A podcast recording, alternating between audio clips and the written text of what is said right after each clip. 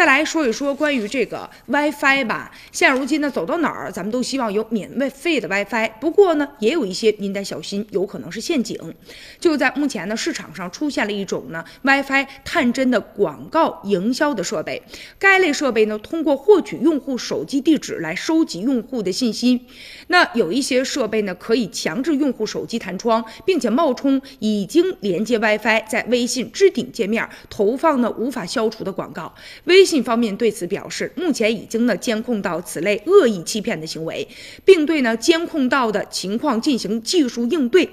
一些呢生产 WiFi 探针设备的公司，通过呢与电信运营商的合作，获取了用户的手机号，广告主就可以呢通过打电话呀、发短信以及呢弹窗广告的方式来进行营销。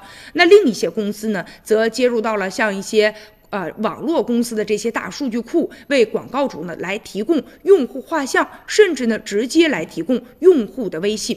那根据设备提供商的介绍啊，目前多款的 WiFi 探针设备具备拨打电话的功能，而且专家说，只有与电信运营商合作，这一功能呢才能达成。短信的话呢，单条是零点零六元每条，而外呼的价格是零点二一元每条啊每分钟。此外呢，外加一元钱啊就能够获取。那呃，手机号码用户的微信的账号了。那微信方面也表示，目前已经监测到这类呢恶意欺骗的行为了，也要进行呢技术的应对。现在呢，也有些人，他们呢就打着比如说用户画像啊和大数据营销的幌子，其实呢，他们啊就是想呢借机来进行牟利的。